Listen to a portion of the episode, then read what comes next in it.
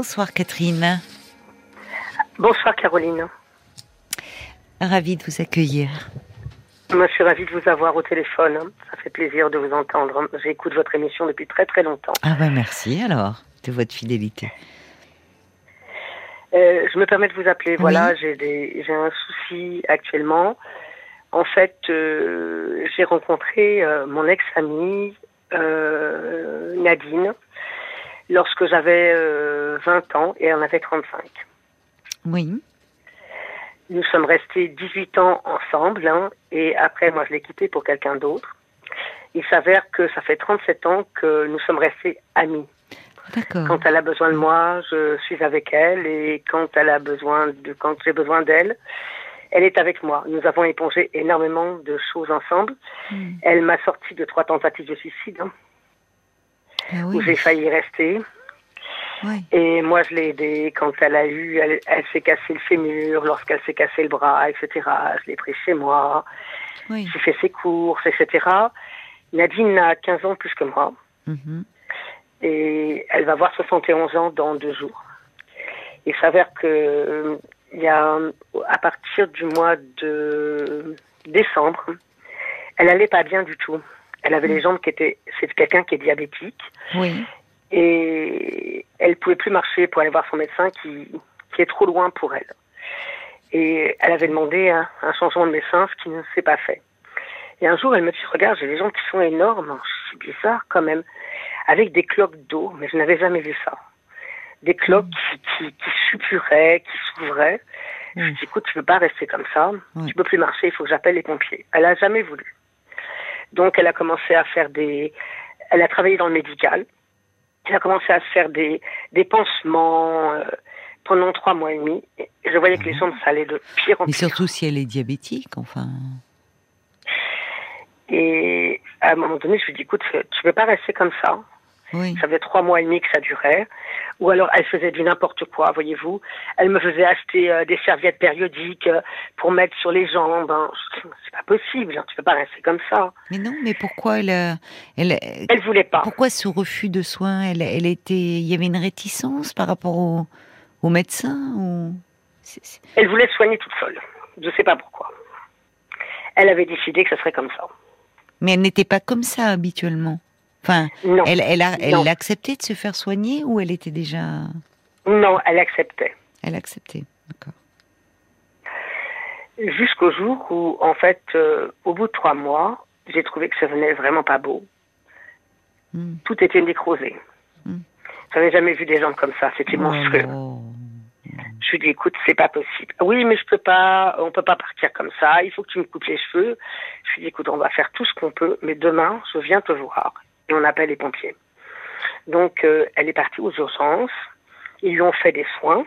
Hmm. Ils l'ont gardée 24 heures. Le lendemain, ils l'ont renvoyée à 23 heures chez elle, toute seule dans son appartement. J'ai trouvé ça monstrueux. Mais c'est incroyable. Mais qu'est-ce qu'elle avait- en fait? Que, bah, Pourquoi enfin, si sa jambe, euh, si sa peau se nécrosée, euh, pourquoi ils l'ont pas Écoute, gardée? Je sais pas. Parce que soi-disant, il n'y avait plus de lit. C'était à quel moment? Euh, ça fait, c'était au mois de février. Oui, donc euh, ils n'avaient pas de lit disponible. Il n'y avait pas de lit disponible, soi-disant. Donc, elle a eu des soins d'infirmières, qui ont été des femmes très bien, qui sont venues chez elle pour faire des pansements.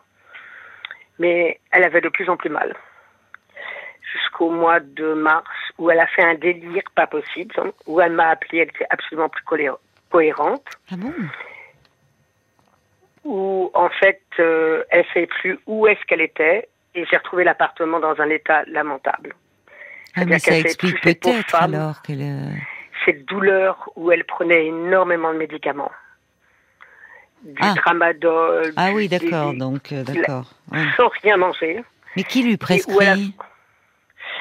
Écoutez, son ancien médecin lui prescrivait énormément de médicaments. Donc elle en avait en réserve? Elle en avait un peu en réserve. D'accord. Et donc, elle mangeait pas. Elle Oui. prenait des tonnes de médicaments. Et un soir, elle m'a appelé, elle était complètement délirante au mois de mars, Hmm. où j'ai dû appeler des pompiers. Donc, Oui, ils l'ont emmenée oui. aux urgences. hein. Et actuellement, ils ont fait plein de... Ils ont soigné les jambes, évidemment. Ben Ils ont enlevé tout ce qui était nécrosé. Euh, elle a horriblement mal. Elle est sous morphine. Ils ont fait énormément d'examens. Ils sont aperçus, en fait, qu'elle avait un cancer au niveau du poumon. Ah Et j'ai appris hier qu'il y avait des métastases partout. Ah oui, d'accord.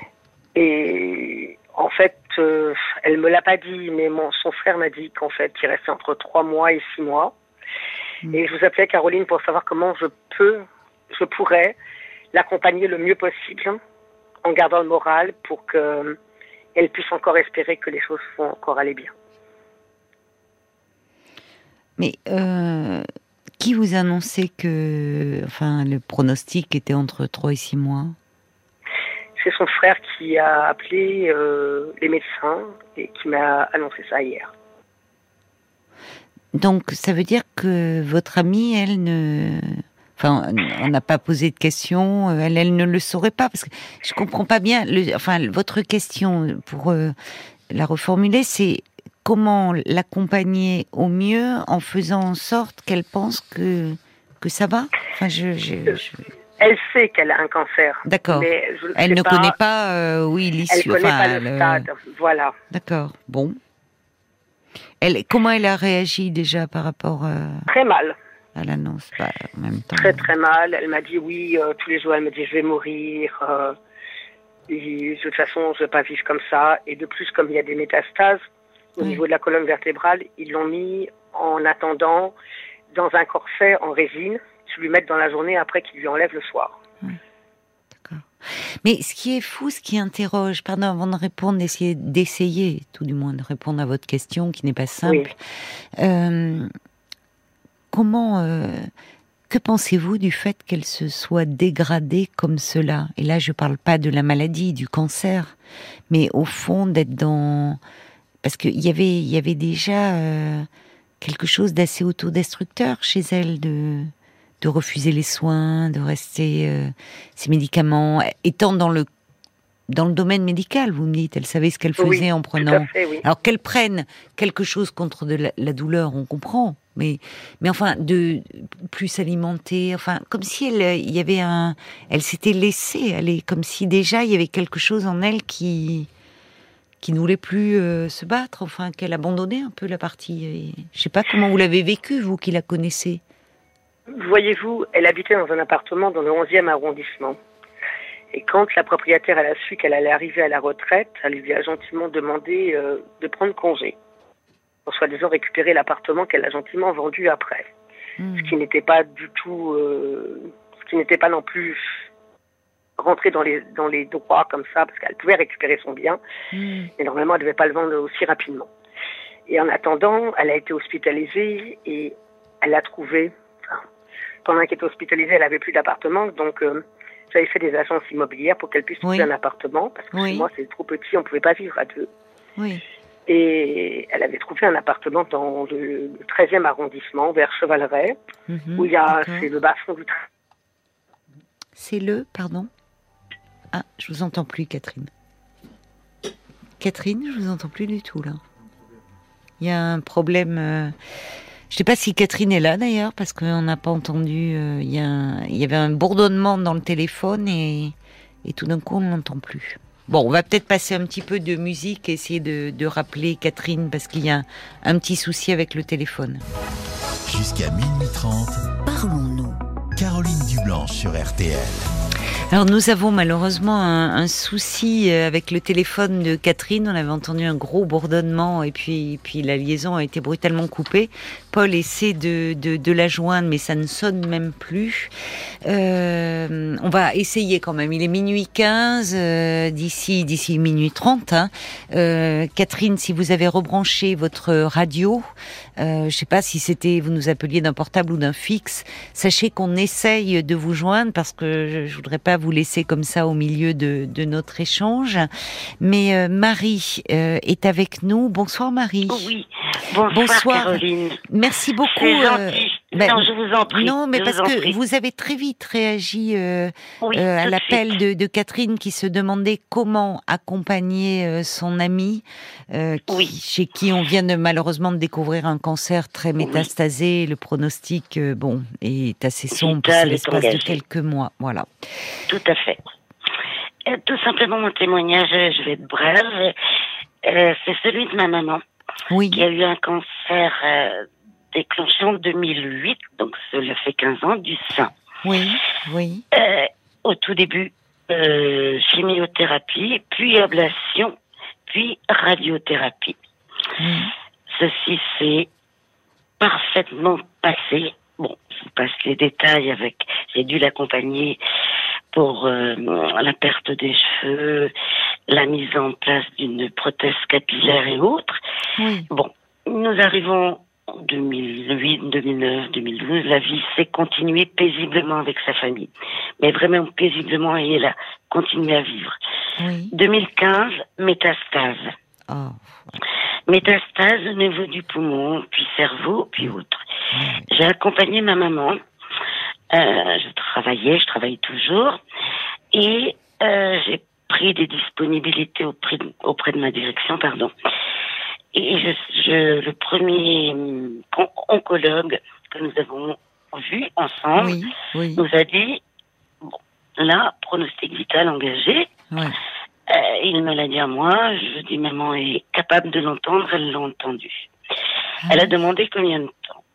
Oh là là. Le- L'oncologue, oui, elle a posé oui, elle a demandé. Ben oui, je vais être qui- parce que je sais que vous avez beaucoup d'auditeurs et d'autres. Et elle a demandé devant moi. Je trouvais que c'était très délicat. L'oncologue a dit deux ans. Je savais, je sentais que non, ce ne serait pas deux ans. Effectivement, ça a été six mois. Oh. Les six mois, c'était une récidive, hein, je vous le rappelle, Mais oui, mais oui, mais oui, malheureusement, c'est ça. Elle a. Et euh, je, je suis juriste de formation, donc les lois, la loi Leonetti est une loi qui est très bien faite dès l'instant où elle est appliquée. Et elle est appliquée dans certaines régions. Et avec certains, Vous pouvez, vous pouvez rappeler, enfin, en, en quelques mots, hein, parce que, mais comme vous êtes la loi juriste, Leonetti, c'est euh, oui, pardon, excusez-moi, tout le monde ne le connaît pas. C'est une loi, alors ça ne s'appelle pas de l'anesthésie, c'est une loi qui existe en France depuis très longtemps, qui autorise les professionnels de santé, il, il y a des conditions, Hmm. à euh, mettre en place une solution létale et durable. C'est-à-dire que une, une- c'est tout simplement un vaccin, enfin, c'est pas un vaccin, je ne connais pas le terme, mais une injection qui permet aux patients de s'endormir et qui part paisiblement. oui, qui les plonge dans un état de sédation. euh, Tout à fait. Oui. C'est létal et voilà. Par contre, il faut que le patient, lorsqu'il demande l'application de cette loi, soit parfaitement conscient. Ce qui était le cas de ma maman. hum, hum. Aucune obligation de l'écrire. Ma maman, lorsque donc euh, j'arrive en 2015, on lui donne six mois, elle est partie euh, trois mois après. Ça s'est très vite dégradé. J'ai eu de la chance, mon frère et moi, nous avons eu de la chance de l'accompagner et d'avoir des professionnels qui connaissaient la loi et qui étaient parfaitement humains et conscients Hum. de, l'état de notre maman. Elle était en service, dans un service d'oncologie ou de soins palliatifs? Non, point non, palliatif à la fin. Ah oui. Et euh, même en, en soins de palliatifs, nous, malheureusement, il n'y a plus de place. Il nous a été indiqué, elle va aller en soins de suite SSR, ça s'appelle, soins de suite de rééducation et de repos. Oui. C'est la nouvelle appellation des maisons de repos et de convalescence, Oui, d'accord. Oui. tout simplement. euh. et donc, euh, là non plus, il n'y avait plus de place, donc il fallait la placer en EHPAD. Oh là là. Et un vendredi matin, euh, je prends congé auprès de ma direction. J'avais prévenu la veille Oui. en disant il faut que j'accompagne ma maman pour euh, pas. euh, là, c'était pas pour l'accompagner, c'était pour aller déposer les dossiers en EHPAD en urgence. Et, et je ne sais pas pourquoi, je suis arrivée à la clinique. Hmm. C'était un établissement privé. Et j'arrive, elle me dit non, mon mari, là, il faut que je parte, il faut que je parte, je suis très consciente. Ça fait plusieurs fois que je t'ai demandé. J'ai dit, ok, maman, j'appelle mon frère. Mm. Je dis, maman, tu veux partir? Oui. Mon frère arrive là, dans le quart d'heure qui suit. J'appelle une chance. Oui. J'appelle ça une chance parce que le- la directrice de cet établissement était présente. C'était un médecin, une médecin très professionnelle. Oui. Je l'appelle, elle est, elle est accourue et euh, je lui dis écoutez, euh, maman demande la mise en place de la solution euh, létale. Elle est, con- elle me dit oui, elle est consciente. Vous êtes deux dans la famille, vous êtes d'accord. On fait une petite réunion avec tout le médecin, tout le staff médical. Oui. oui. La réunion a duré un quart d'heure. Un quart d'heure après, la solution létale a été mise en place et nous l'avons accompagnée jusqu'au bout. C'est important de le dire Oui. parce qu'il y a un gros débat aujourd'hui sur l'anesthésie en France. Elle existe. L'euthanasie, pas la- l'anesthésie. Oui, il y a un gros débat sur l'euthanasie. Oui, je mes mots. Oui. Mais la solution existe déjà légalement. Maintenant, effectivement, il faut que les, comment dirais-je, que ce soit, euh, alors je ne sais pas quel mot vulgarisé, qu'on n'ait pas peur des mots et que les patients qui sont en fin de vie, qui soient conscients, il faut être conscient, ça je suis d'accord, puissent le dire, Hmm. nous, aucun écrit ne nous a été demandé. J'ai été très frappée Oui, simplement, euh, c'est votre maman, votre. euh, Ça a été. Elle a demandé, nous l'avons accompagnée. Aujourd'hui, il faut un écrit, non Je crois? Non, non, non. non, non, non. La loi. Oui, on n'est pas toujours capable de le faire et même Tout capable de fait. dire quand on arrive. C'est dans ce sens que je voulais témoigner, parce que je, par- enfin, je participe, j'écoute beaucoup les débats politiques. Euh, politique, c'est la vie de la cité. hein. C'est ça que ça veut dire, la politique, la vie de la Mhm, cité. vous avez raison. Donc, même si ah, actuellement euh, tout ça, il y a une perte de compliqué. confiance, mais vous avez Tout raison. Le politique, ça devrait, c'est la vie de la cité. C'est la vie de la cité. Oui. Mais je comprends aisément vos auditeurs parce que je les écoute régulièrement et je vous admire. Oh non, il ne faut pas. Non, si. Oh non, je, non. je Non, dois non, le mais enfin, c'est pas le propos. C'est gentil. C'est gentil, vous êtes- c'est gentil, ça me touche, mais sur un sujet pareil, oui, revenons à la. Très délicat. oui, C'est un sujet très très délicat. Oui. Et moi, dans mon métier, où j'ai été juriste, donc je sais analyser un petit peu les situations, je ne le suis plus de par ma profession. Je travaille dans le domaine de la santé, mais en tant que conseillère santé, non pas en tant que professionnelle santé, mais conseillère santé dans un domaine d'assurance. ah oui, d'accord. Et je puis vous dire que nous avons énormément, énormément d'échanges avec, euh, ça s'appelle les clients en assurance, mais ce sont des patients du côté des professionnels de santé. Et c'est le côté humain, et c'est le côté humain qu'il faut valoriser. Et je comprends Mais oui. parfaitement cette auditrice. C'est pas facile d'accompagner les gens qui partent. Nous, nous avons eu, je ne sais pas si c'est une chance, maman avait une lucidité.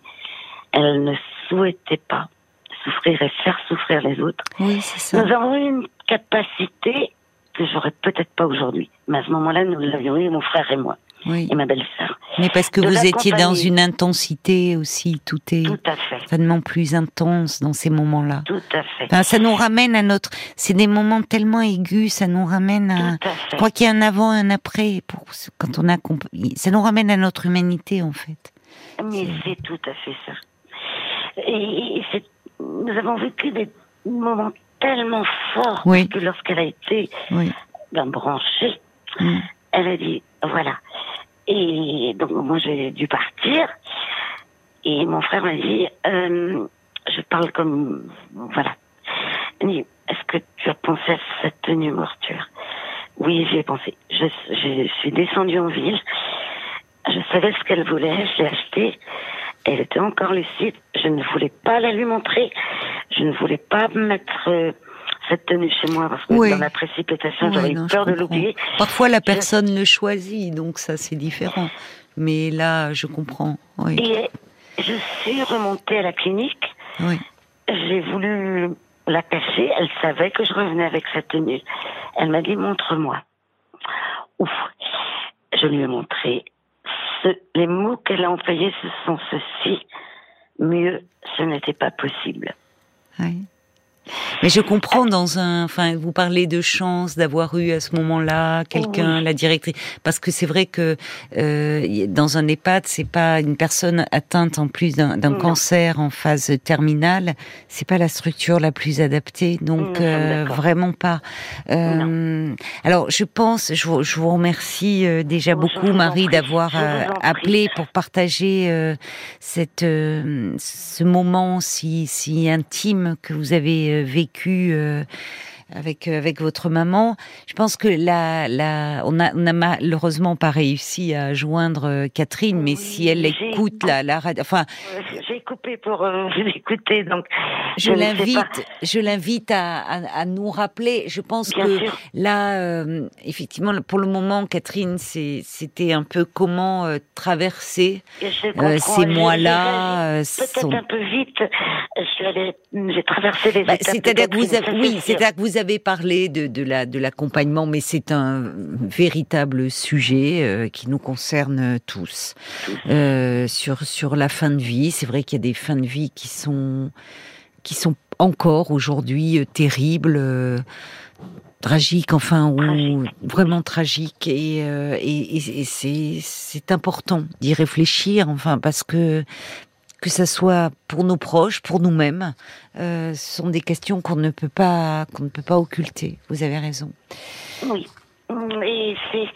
Alors, euh, je vais terminer sur une note positive parce que ça fait. Je vous remercie. C'était en 2015, donc ça va faire huit ans maintenant.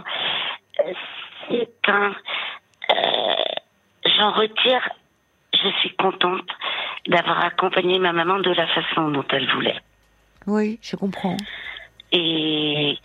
et Il y a une si- quelque chose dans ce dans ce moment-là où on sait que les proches sont présents autour et Oui. on sait oui, ô et- combien les paroles de tendresse, les paroles d'amour euh, euh, rassurent et aident aussi la personne à Mais c'est pas se donné détacher. à tout le monde. non. Et c'est pas donné à tout le monde. Et, et je pense régulièrement, parce que je travaille dans un service où il y a une, deux Ukrainiennes qui étaient là bien avant hein, la crise. Je Oui. me dis, mais comment ces personnes-là puissent, sachent, savent que dans leur pays, il y a plein de gens qui sont en train de mourir dans des conditions qui sont... euh, il n'y a pas de mots. Oui. Et, et je- Et sont vie- présentes auprès des Voilà. familles et auprès des personnes. euh, La fin de vie, c'est important. Moi, je, je- voilà, je perds mes mots parce que Non. tellement je suis dans l'émotion. Oui, oui, mais je comprends. Je, mais je, on comprend euh, euh, votre émotion, Marie, parce que vous avez vraiment appelé euh, très vite, très tôt, à partir du moment où vous avez entendu euh, Catherine qui demandait comment pouvoir euh, accompagner son amie. Alors, on n'est pas Oui. dans ce stade Non. ultime, mais dans ces, ces premiers temps, et on pourra, euh, encore une fois, hein, j'invite, j'invite Catherine à nous rappeler parce que c'est toujours euh, frustrant et difficile, surtout d'interrompre enfin une Bien communication sûr. sur un sujet aussi euh, aussi sensible. Donc merci à vous Oh, euh, d'avoir été là et d'abord Caroline. abordé euh, ce sujet, Marie. C'est maintenant la, la, la fin de l'émission, donc je vous souhaite une bonne soirée et puis un bon week-end. Merci Marie, au revoir. Marie,